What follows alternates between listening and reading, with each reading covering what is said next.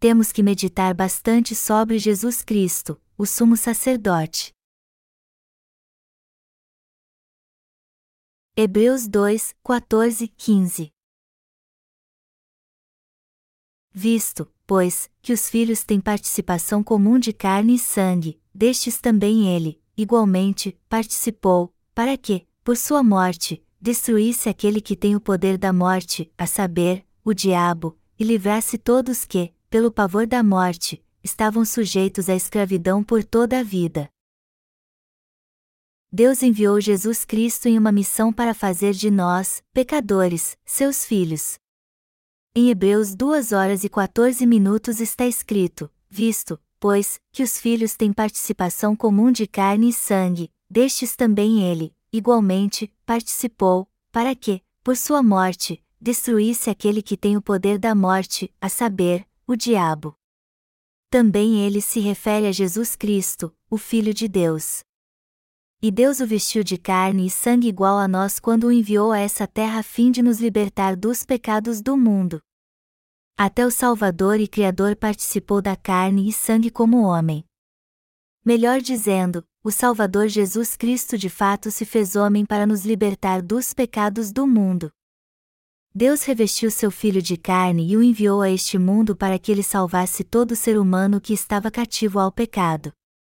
Ele colocou seu Filho, o Criador deste universo, entre os homens para remi-los de todos os pecados do mundo. Foi por isso que Deus fez seu Filho Jesus Cristo participar da carne e sangue. Ele queria libertar seu povo dos seus pecados. E esta é a graça de Deus. Quando entendemos bem isso, conseguimos compreender o Evangelho da água e do Espírito. Ele mesmo participou da carne e do sangue também. Está escrito no texto bíblico deste capítulo: visto, pois, que os filhos têm participação comum de carne e sangue, destes também ele, igualmente, participou.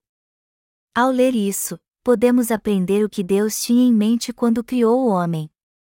Antes de Deus nos criar, primeiro ele criou os anjos. No início, Satanás era um arcanjo, mas foi amaldiçoado por Deus por querer ser igual a ele. Com isso, Deus mostrou que nenhuma criatura pode desafiá-lo. Então, Deus criou o homem como alvo do seu amor. Ele tinha um propósito bem específico por trás da criação do homem. Ele queria nos adotar como seus filhos e nos mostrar sua graça. Então nos fez um pouco menores do que os anjos por um tempo. O plano de Deus era colocar-nos no patamar de filhos e nos mostrar seu amor e graça. Quando criou Adão e Eva, ele já sabia que o engano de Satanás os faria cair em pecado. E permitiu que isso acontecesse, pois seu plano futuro era salvar totalmente o homem através de seu filho. E quando o pecado entrou em Adão, Deus enviou seu filho e salvou o homem de acordo com o plano original. Você acha algo de pouca importância ter recebido a remissão de todos os seus pecados agora que conhece a justiça de Jesus e crê nela? Eu quero que você saiba que fomos salvos da destruição pela grande verdade de Deus. Depois de aprendermos o grande plano de Deus ao compartilhar a luz da justiça de Jesus Cristo, podemos entender que tudo foi planejado por Ele para nossa salvação. Porque Deus enviou seu Filho Jesus Cristo a este mundo, porque ele queria nos salvar de todos os nossos pecados, da morte de Satanás, nos mostrar seu favor e nos fazer assentar à destra do seu trono no futuro. Ele nos garantiu a graça da salvação em seu Filho e quer que exaltemos sua justiça. Este foi o modelo da salvação de Deus, e só por isso somos gratos a Ele. Hoje em dia, alunos graduados nos seminários estudam o conceito do Deus Trino. Eles aprendem que Deus Pai, Filho e o Espírito Santo são um só Deus com diferentes funções. Mas não entendem muito bem este conceito. Teólogos ensinam seus alunos que Deus tinha um plano para salvar os que crescem, e que se cumpriria através do sacrifício de seu filho. No entanto, como não conhecem o Evangelho da água e do Espírito, eles não podem ensinar o conceito correto da Trindade por isso seus ensinos causam confusão na mente de seus alunos. E eles não conseguem entender o conceito da Trindade, pois aprendem a obra do Pai, do Filho e do Espírito Santo sem conhecer o Evangelho da água e do Espírito. Por outro lado, os que creem no Evangelho da água e do Espírito conseguem entender totalmente o Deus Trino e seu ministério. Portanto, se você quiser conhecer o Deus da Trindade, você precisa primeiro crer no Evangelho da água e do Espírito. Aqueles que creem no Evangelho da água e do Espírito conseguem entender claramente que Jesus Cristo é o Salvador que tirou todos os nossos pecados, e que o Espírito Santo é o avalista desta obra da salvação. O Deus Trino criou os céus e a terra, planejou nossa salvação, e nos salvou do pecado de uma vez por todas com o Evangelho da água e do Espírito. É por isso que Deus entra no coração dos que recebem a remissão dos pecados pela fé no Evangelho da água e do Espírito e ainda promete que habitará nele, e não no templo de Salomão. Por isso que o Espírito Santo habita como o avalista no coração dos que creem na salvação de Jesus Cristo, que é a justiça de Deus. Deus deu o direito de se tornar seus filhos somente a nós que cremos no Evangelho da água e do Espírito. Ele deu seu Espírito aos que creem no Evangelho da água e do Espírito e nos adotou como seus filhos. Até onde sabemos, o Espírito Santo que estava com Jesus Cristo também está conosco. Agora, podemos chamar Deus de nosso Pai assim como nosso Salvador Jesus o chamou de Pai. Nós o seguimos sabendo que Ele é o nosso Consolador e o Autor e Consumador da nossa salvação. Deus é o nosso Pai, nosso Senhor Jesus é o nosso Salvador que nos libertou de todos os pecados, e o Espírito Santo é a testemunha que está no coração daqueles que creem no Evangelho da água e do Espírito. Nós nos tornamos filhos de Deus sabendo exatamente quem é o Deus da Trindade. Para derrotar o diabo, Deus enviou seu próprio Filho, fez com que ele fosse batizado, sangrasse até a morte e ressuscitasse dos mortos. Embora Satanás ainda engane as pessoas neste mundo, Deus o lançará em um abismo sem fim. Onde está, ó morte, o teu aguilhão? É o que Jesus declara à morte e ao diabo. Ele disse: O aguilhão da morte é o pecado, e a força do pecado é a lei. É o pecado que leva todo pecador ao inferno, à morte eterna. Deus planejou enviar seu Filho Jesus como Salvador do mundo e passou todos estes pecados para ele. Este plano se cumpriu pela crucificação de Jesus depois que ele foi batizado por João Batista. Vemos a justiça de Deus na cena do batismo de Jesus. Está escrito em Mateus 3 horas e 15 minutos: Deixa por enquanto, porque, assim, nos convém cumprir toda a justiça. Esse texto mostra que o modo mais adequado para Jesus levar todos os pecados sobre si foi o batismo que recebeu de João Batista. Melhor dizendo, Jesus teve que ser batizado por João Batista para levar à cruz os pecados do mundo, onde morreu, foi sepultado e ressuscitou dos mortos para que pudesse salvar todo ser humano de todos os seus pecados. O pecado leva à morte. Mas agora a morte não pode prevalecer sobre os que creem nesta verdade, já que Jesus Cristo levou todos os pecados do mundo, morreu na cruz e ressuscitou dos mortos. E, assim como aos homens está ordenado morrerem uma só vez, vindo, depois disto, o juízo, Hebreus 9 horas e 27 minutos. Todos nós éramos seres miseráveis destinados ao inferno, sem exceção. Todavia, nosso Senhor nos amou tanto e fez de nós que cremos no Evangelho da água e do Espírito seus filhos que nunca morrerão. Nós precisamos entender o que o autor do livro de Hebreus quis dizer neste versículo. Os que receberam a remissão de pecados por entender e crer na justiça de Jesus não têm pecado algum. O pecado não pode nem ficar à sua volta, e a vida eterna o aguarda. Deus até nos diz que enviou seu Filho a essa terra para libertar os que estavam aprisionados e escravizados pela morte. Somente os que creem no Evangelho da água e do Espírito não têm pecado, e sim a vida eterna. O pecado pode permanecer intacto em nosso coração quando cremos no Evangelho da água e do Espírito? Não. Nenhum vestígio de pecado pode permanecer intacto no coração dos que creem no Evangelho da água e do Espírito. Não importa o quanto Satanás tente nos enganar, o pecado não é encontrado em nosso coração. Felizmente, o Senhor nos garantiu esta grande oportunidade de ouvir o Evangelho da água e do Espírito para que pudéssemos receber a remissão dos nossos pecados. A maldição da morte não está sobre aqueles que nasceram de novo crendo no batismo e no sangue de Jesus.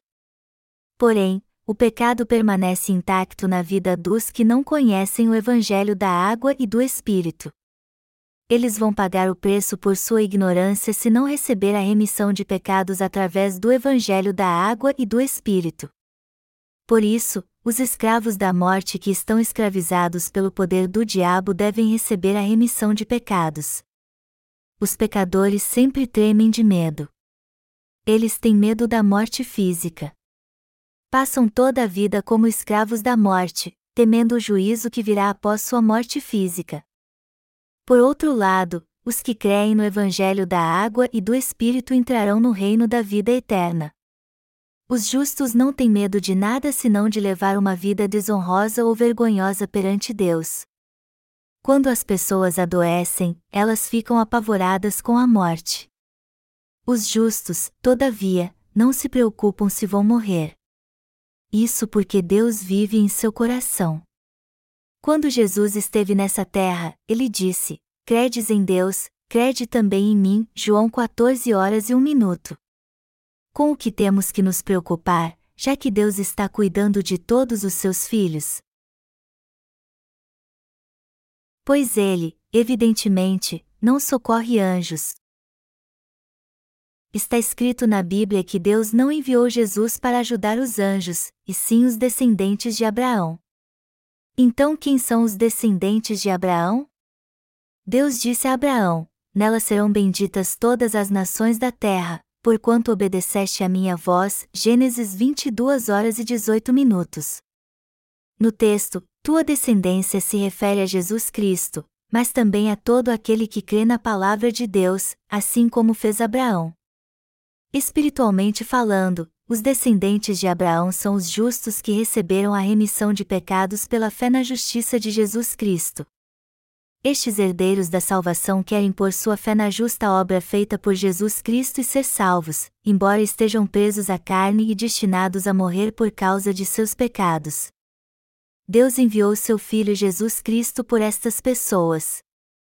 Está escrito: visto, pois, que os filhos têm participação comum de carne e sangue, destes também ele, igualmente, participou. Hebreus 2 horas e 14 minutos.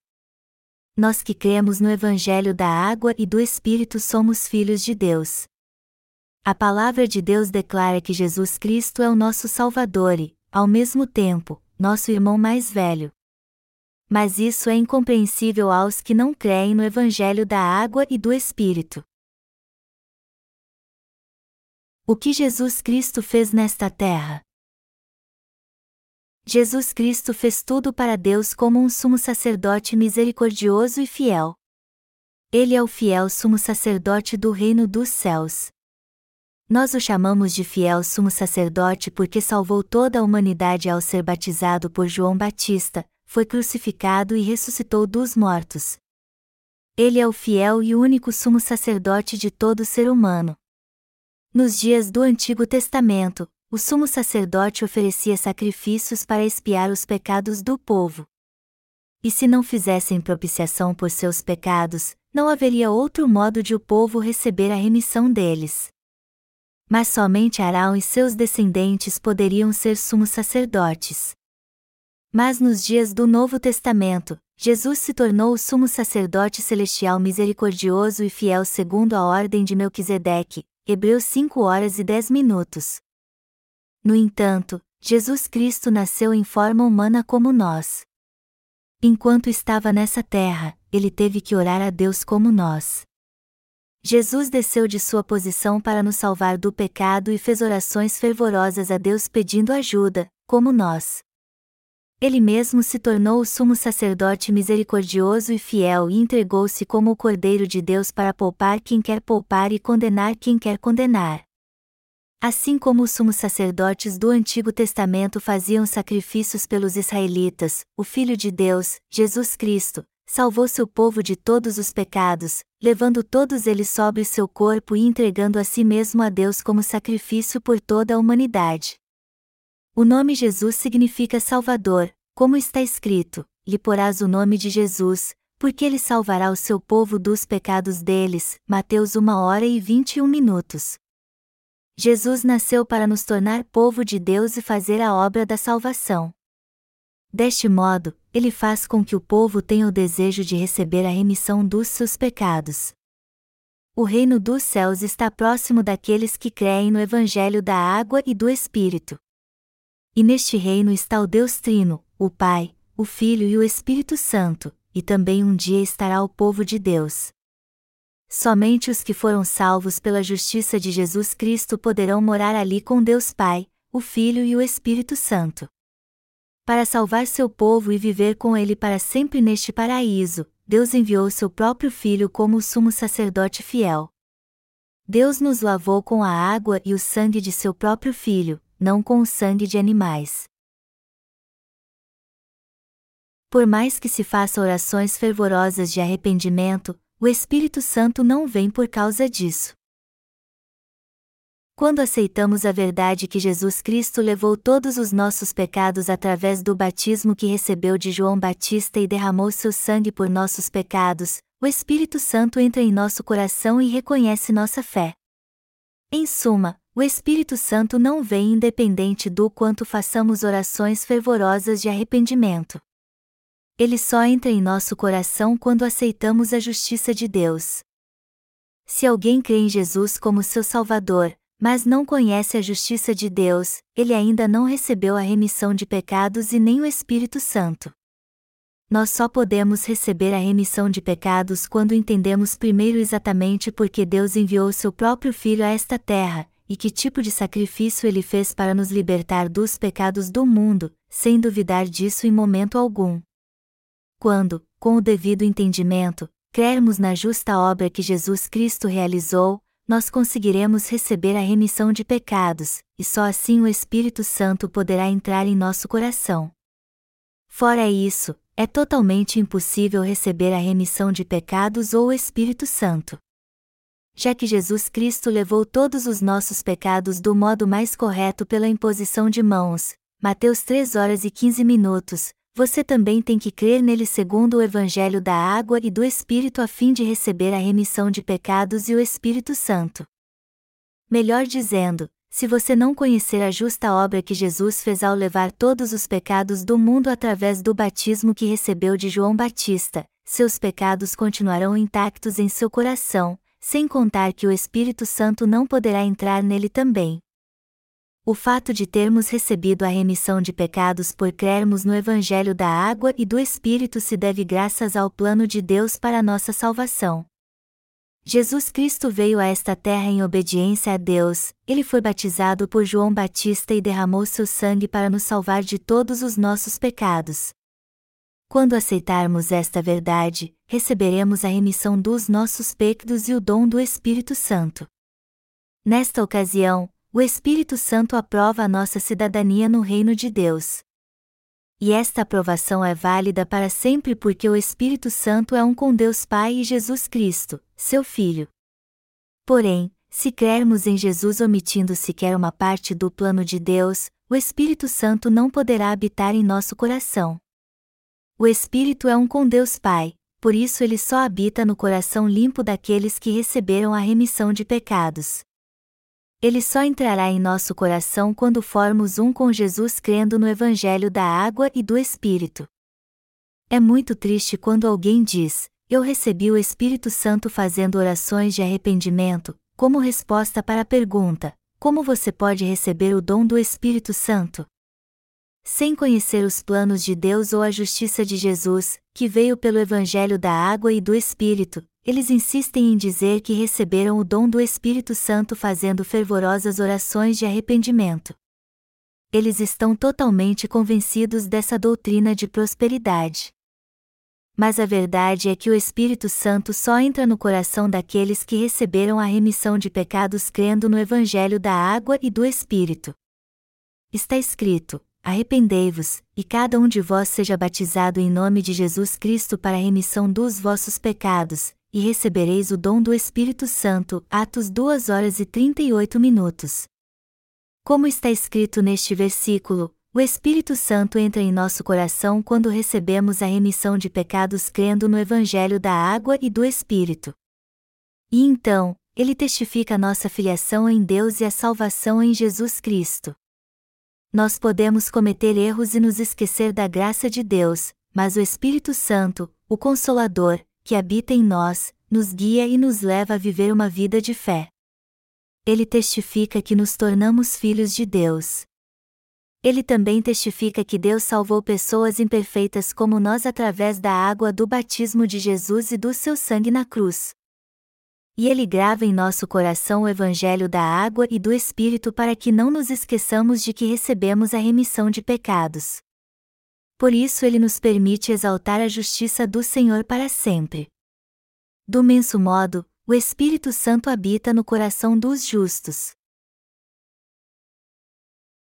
ele mesmo sofreu, tendo sido tentado.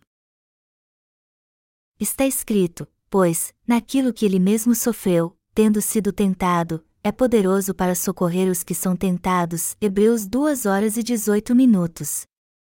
Jesus Cristo simplesmente levou todos os nossos pecados ao ser batizado, foi tentado e morreu na cruz. Quando lemos as Escrituras, vemos que ele foi tentado de várias formas, ou seja, pela cobiça da carne, dos olhos e pela soberba da vida. Ele foi tentado pelo que é comestível, pelo que é visível e honorável. Jesus foi levado pelo Espírito Santo ao deserto e tentado quarenta dias pelo diabo enquanto esteve no jejuando e orando. Durante estes 40 dias, ele foi tentado de todas as formas possíveis que um homem pode suportar. O mais importante neste relato é que ele venceu todas essas tentações e provações. Além do mais, já que o Senhor mesmo sofreu e foi tentado, ele pôde ajudar os que são tentados. Jesus Cristo já sabia que tipo de pecados cometeríamos ou que fraquezas teríamos por isso que ele levou todos os pecados do mundo em seu corpo. Não se trata de ele ter levado apenas os pecados atuais e nós agora devemos cuidar dos pecados futuros fazendo nossas próprias orações de arrependimento. Ao contrário, Jesus levou todos os nossos pecados, pecados do passado, de hoje e do futuro, de uma vez por todas.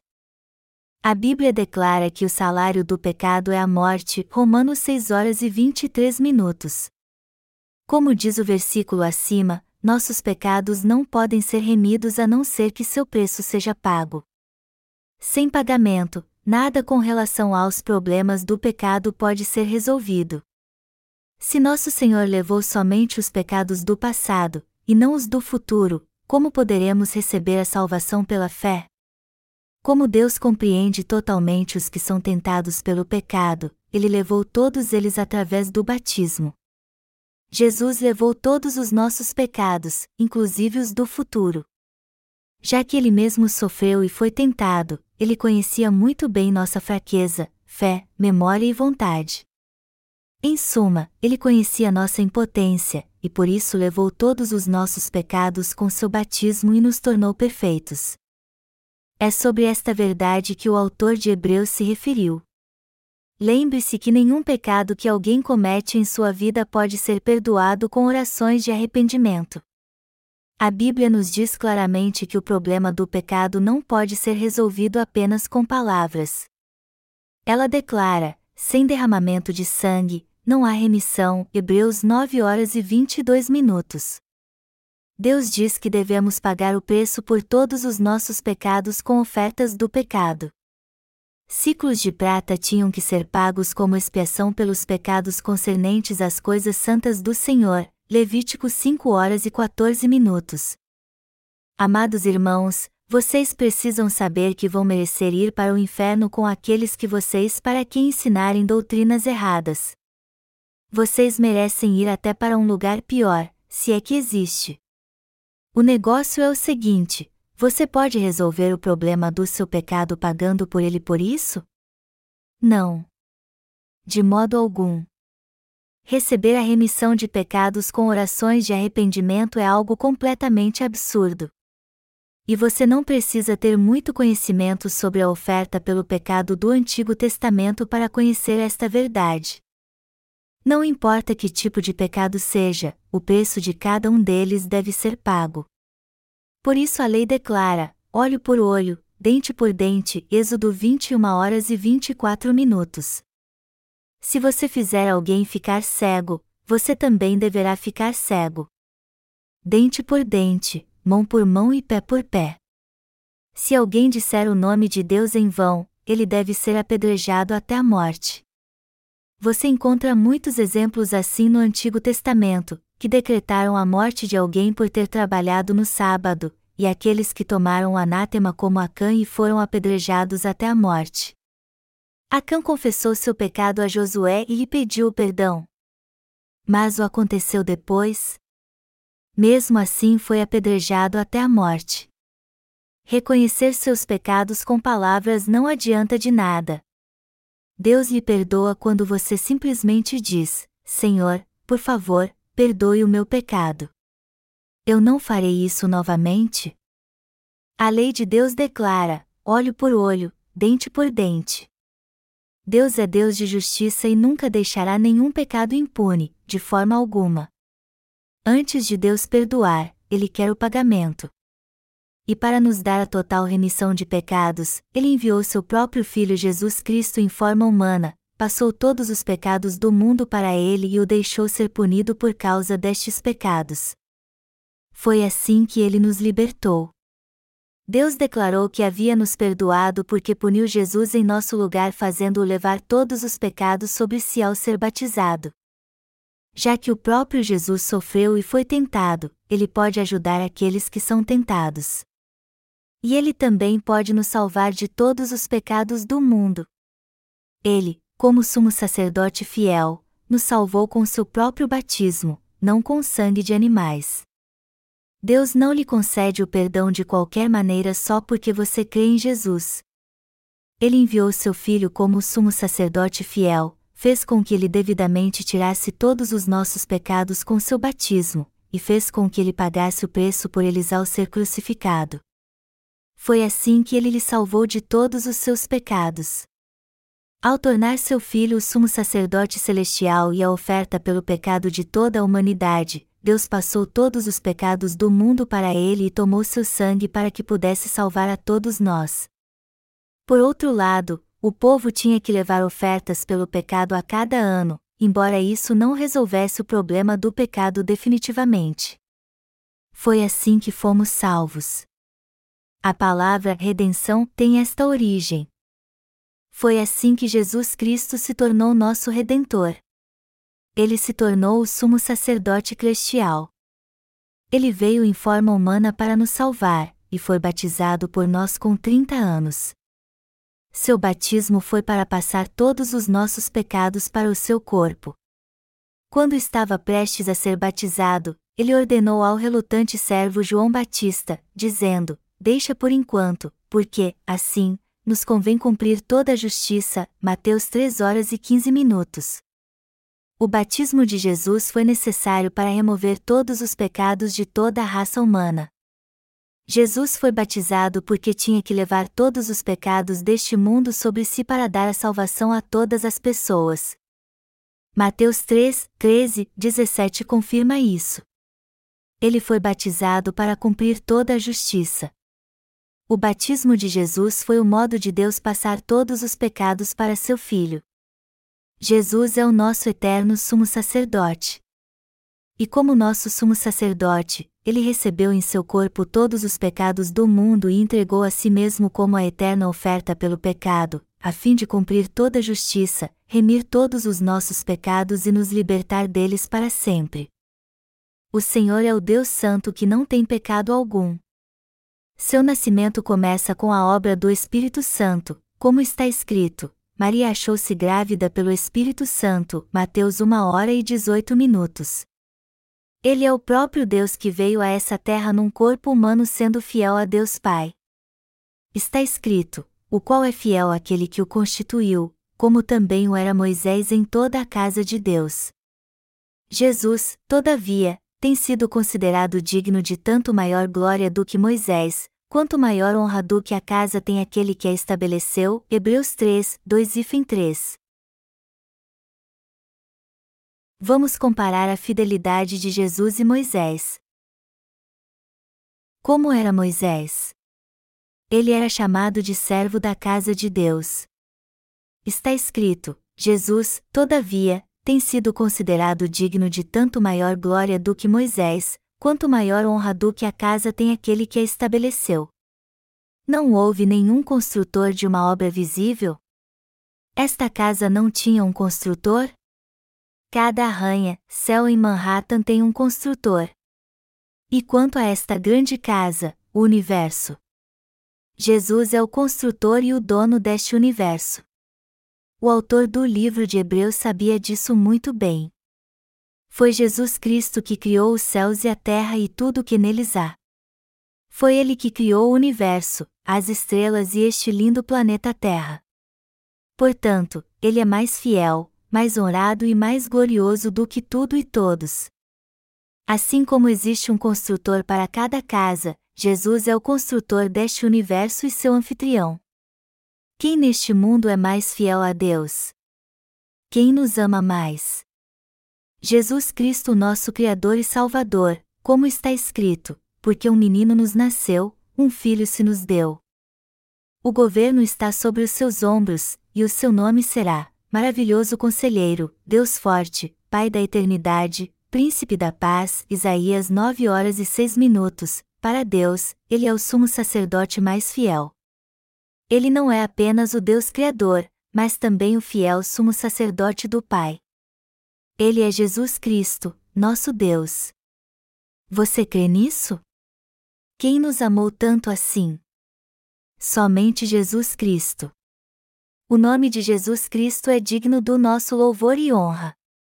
Por isso o chamamos de Senhor. Ele é o Deus que nos criou.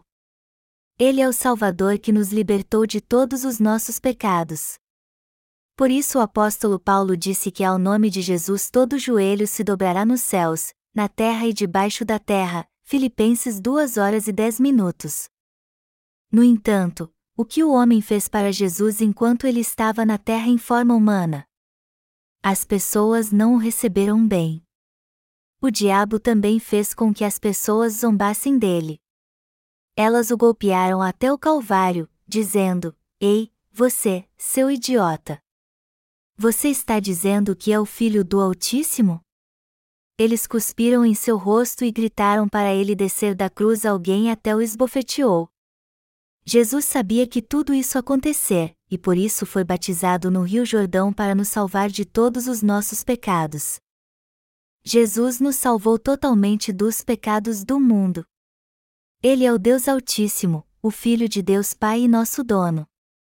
É por isso que todos nós dobraremos nossos joelhos diante da justiça do Senhor. Até os demônios dobrarão seus joelhos perante Ele. Eles sairão quando os repreendermos, dizendo: Eu ordeno no nome de Jesus Cristo. Saiam demônios. O diabo e os demônios nada podem fazer a não ser fugir por causa da nossa fé no que Jesus realizou por nós. Eles fugirão mesmo quando alguém com pecado expulsá-los em nome de Jesus pela fé. Mesmo os que não nasceram de novo podem expulsá-los usando o poder do nome de Jesus. E Moisés era fiel, em toda a casa de Deus, como servo, para testemunho das coisas que haviam de ser anunciadas, Cristo, porém, como filho, em sua casa, a qual casa somos nós, se guardarmos firme, até ao fim, a ousadia e a exultação da esperança. Hebreus 3, 5 e 6. Aleluia! Esse texto nos mostra que fomos salvos graças à justiça de Jesus Cristo, que é o apóstolo da nossa fé e da verdade. Melhor dizendo, quando estamos firmados na justiça de Jesus, só nos resta ser salvos. Depois disso, recebemos o Espírito de Jesus Cristo, o Espírito Santo que nos guia como filhos de Deus. Por fim, nos tornamos a casa onde Deus habita. O servo que escreveu o livro de Hebreus descreve o povo salvo como a casa de Deus. Se Deus está em nosso coração, somos sua casa. Por isso o coração dos justos é chamado de templo de Deus. Nosso corpo é o templo de Deus. Deus nos chama de sua casa. Todos nós que fomos salvos somos sua casa. Jesus é o apóstolo da fé e nosso sumo sacerdote. Deus é nosso Pai e seu Filho, nosso sumo sacerdote. Graças à sua justiça, o Espírito Santo pode habitar em nosso coração. Nossos pecados cometidos durante a lei mosaica não sumiram por causa das orações de arrependimento, mas fomos salvos por crermos na justiça do fiel Filho de Deus. O Senhor aperfeiçoou a salvação dos pecados do mundo pelo Evangelho da água e do Espírito e o deu a todos nós. Ele também nos tornou crentes totalmente sem pecado. É isso que o escritor do livro de Hebreus está nos dizendo nos capítulos 2 e 3. No capítulo seguinte, ele nos diz que devemos permanecer firmes na verdade que nos salvou do pecado. E também nos adverte, dizendo: não endureçais o vosso coração como foi na provocação, no dia da tentação no deserto. Ele continua dizendo: confiem na justiça de Jesus Cristo, que é o apóstolo da fé. Ele adverte os que não creem na justiça de Deus que eles acabarão indo para o inferno. É isso que vai acontecer com todo aquele que pisar no nome do Filho de Deus. Nós recebemos a salvação quando confiamos em Jesus segundo a justiça de Deus. Quando o Senhor nos salvou, Ele purificou todos os nossos pecados para nos levar ao céu.